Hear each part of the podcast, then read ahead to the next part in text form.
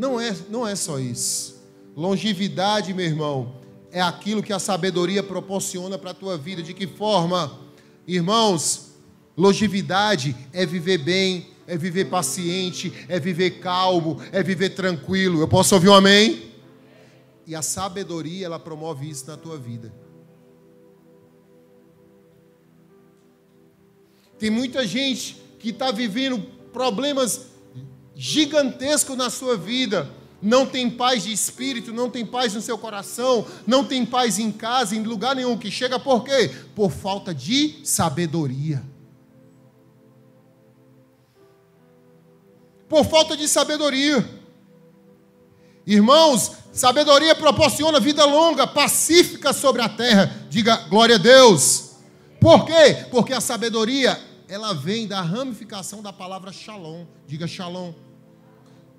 Quantas pessoas você chega aqui e diz shalom, shalom, shalom, a paz do Senhor, shalom Adonai, Elohim, cadê meus discípulos aí do nível 1?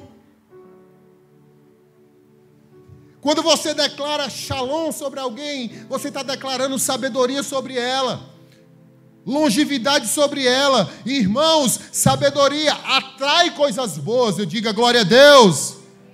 Irmão, sabedoria da parte de Deus, longevidade da parte de Deus, ela traz para você prosperidade, riquezas, nobrezas. Quem aqui deseja enriquecer em Cristo Jesus? Mas tem gente que enriquece, mas não tem paz. É ou não é?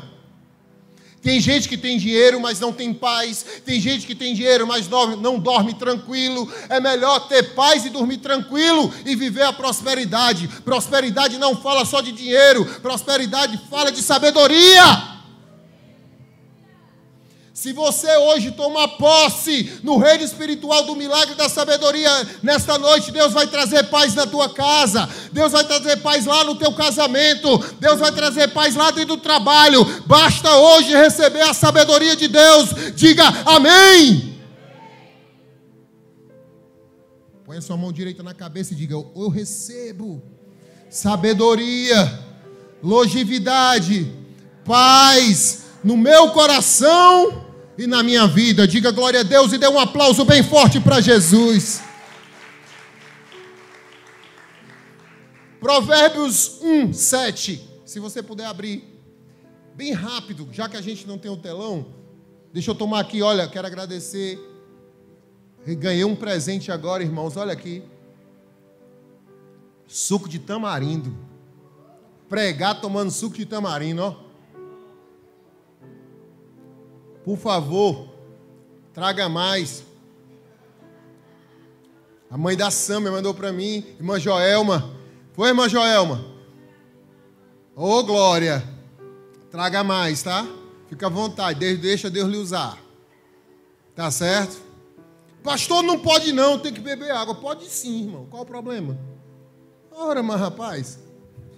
Provérbios 1,7 diz assim, ó. O temor do Senhor é o princípio do saber, mas os loucos desprezam a sabedoria e o ensino. Olhe para mim, faça assim na sua cabeça, ó. Louco é quem despreza a sabedoria e o ensino da parte de Deus. Olha, irmãos, entrar na casa do Senhor é entrar com o coração e a mente aberta para receber a sabedoria do Senhor. Você não pode sair daqui como você entrou. Você não pode sair daqui se fechando diante da palavra. Irmãos, a palavra é como uma chave que abre a porta. Essa palavra aqui, ela quer desatar você. O temor aqui significa honra. O temor aqui significa consideração a quem? A Deus, porque a palavra é de Deus para a tua vida hoje. Essa palavra aqui não é de homens, essa palavra aqui não é formada em seminário, essa palavra aqui não é formada em pessoas, é formada em Deus para mudar a tua vida e a tua história. Tem algum crente aqui que pode dizer amém? Não despreze a palavra que Deus tem para a sua vida hoje. Honre essa palavra, creia nessa palavra, confie nessa palavra, porque essa palavra pode mudar a tua vida. Diga yes! Mudou a minha. Ela mudou de muita gente aqui. Nas quarta-feiras eu estou falando: olha, recebe a palavra e a tua vida vai ser destravada. Recebe a palavra e a tua vida vai ser mudada. Irmãos, olha, toma posse da palavra, confia nela. Irmãos, olha, você confia que o ônibus vai passar. Você confia que o teu salário vai entrar. Você confia no político. Por que, que você não confia em Deus que está falando com você através da sua palavra? Tu confia que o teu time vai jogar bem? Tu confia no goleiro do teu time? E não confia em Deus? Que é isso, irmãos? Nós precisamos, irmão, ter mais sabedoria para confiar no nosso Deus. Esse Deus muda a vida, restaura a vida, ressuscita vidas, transforma vidas. Sim ou não? Esse Deus hoje fala com você dizendo: Tenha sabedoria para receber essa palavra e a tua vida será cheia de bênção. Se você crê e recebe, dê um aplauso bem forte para Jesus. E dê um grito de júbilo. Olhe para essa pessoa que está do seu lado e tome tento. Tenha sabedoria para viver as bênçãos do Senhor sobre a tua vida. Confia, irmão. Confia, irmã Deus está falando com você. Diga glória a Deus. Amém? Olha, irmãos, o milagre da sabedoria nos faz cair na graça de Deus. E não somente na graça de Deus, na graça dos homens. Quem vive o milagre da sabedoria, Jailson, cai na graça de Deus e na graça dos homens. Como assim, pastor? Pode prestar atenção. Pode prestar atenção. Como as pessoas que têm sabedoria sempre estão ali, rodeado de pessoas. É ótimo se aproximar de pessoas que vivem em sabedoria. É ou não é? Quando você para para conversar com alguém e aquela pessoa começa a falar coisas e você começa, puxa vida, essa pessoa é inteligente, né? Você começa a sentir paz em conversar com aquela pessoa. Sabe o que é? Aquela pessoa ali, ela está cheia da sabedoria do Senhor. Irmãos, as pessoas sábias atraem pessoas, os tolos põem para longe. Existem pessoas, olha irmãos, existem pessoas que você não faz nem questão de passar perto delas, é ou não é? Por quê? Porque são tolas.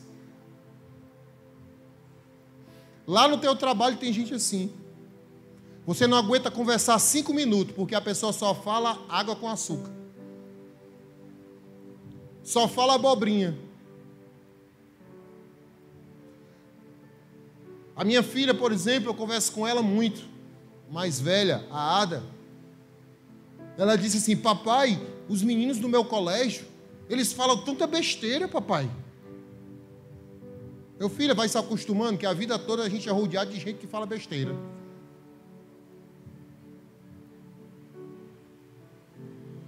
É mesmo, papai? É, minha filha, é a vida toda. Mas, irmãos, uma criança de 11 anos de idade já percebe isso. E tem gente que tem 200 anos e não percebe e fica ali,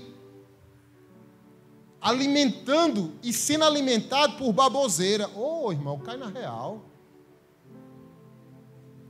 Você tem um Deus que te dá palavra de sabedoria. Pastor, mas eu não consigo. Salomão conseguiu, por que você não consegue? Salomão já tinha tudo, ele só queria sabedoria, Márcio. E não pediu. E Deus não deu. Hoje você está aqui dizendo, pastor, eu preciso da sabedoria. Então peça. Se você ficar de boca fechada, eu vi as meninas adorando a Deus aqui, Thomas. Se esgoelando. Ô oh, igreja, abre a tua boca, glorifica, exalta, adora. E tem gente assim, ó, no canto. Parece que está zangada com as meninas. Quem está perdendo é tu. Elas estão aqui adorando a Deus, fazendo a obra, a obra de Deus, lançando palavras de Deus para mudar a tua vida e a tua história, irmãos. Olha, irmão, se elas estão cantando ruim, isso não tem nada a ver contigo. Se o som está ruim, não tem nada a ver, faça a tua parte, adora.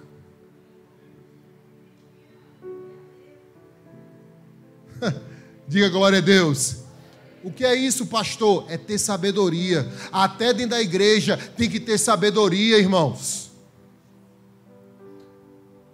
Esses meninos que estão vindo aqui, Jailson, Daisy, estão sendo treinados para ser grandes líderes do futuro.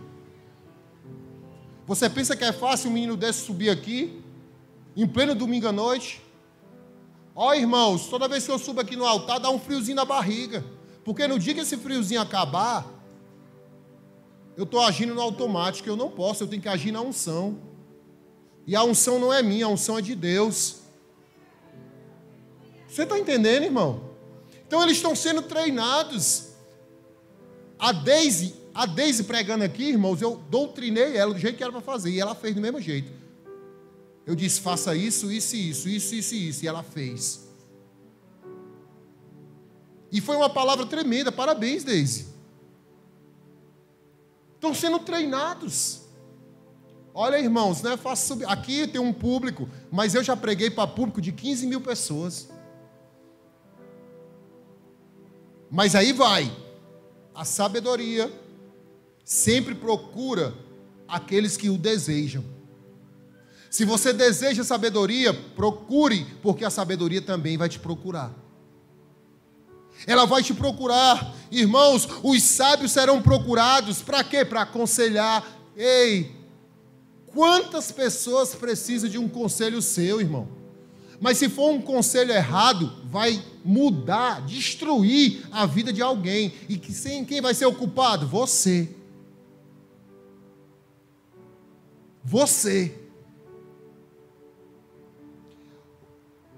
Essa pessoa pode entrar em uma rota complicadíssima se você não der um conselho certo.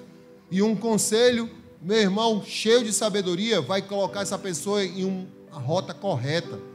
Você vai ser usado para orientar, para dar palavras, para dar ânimo, para dar direção. Eu posso ouvir um amém?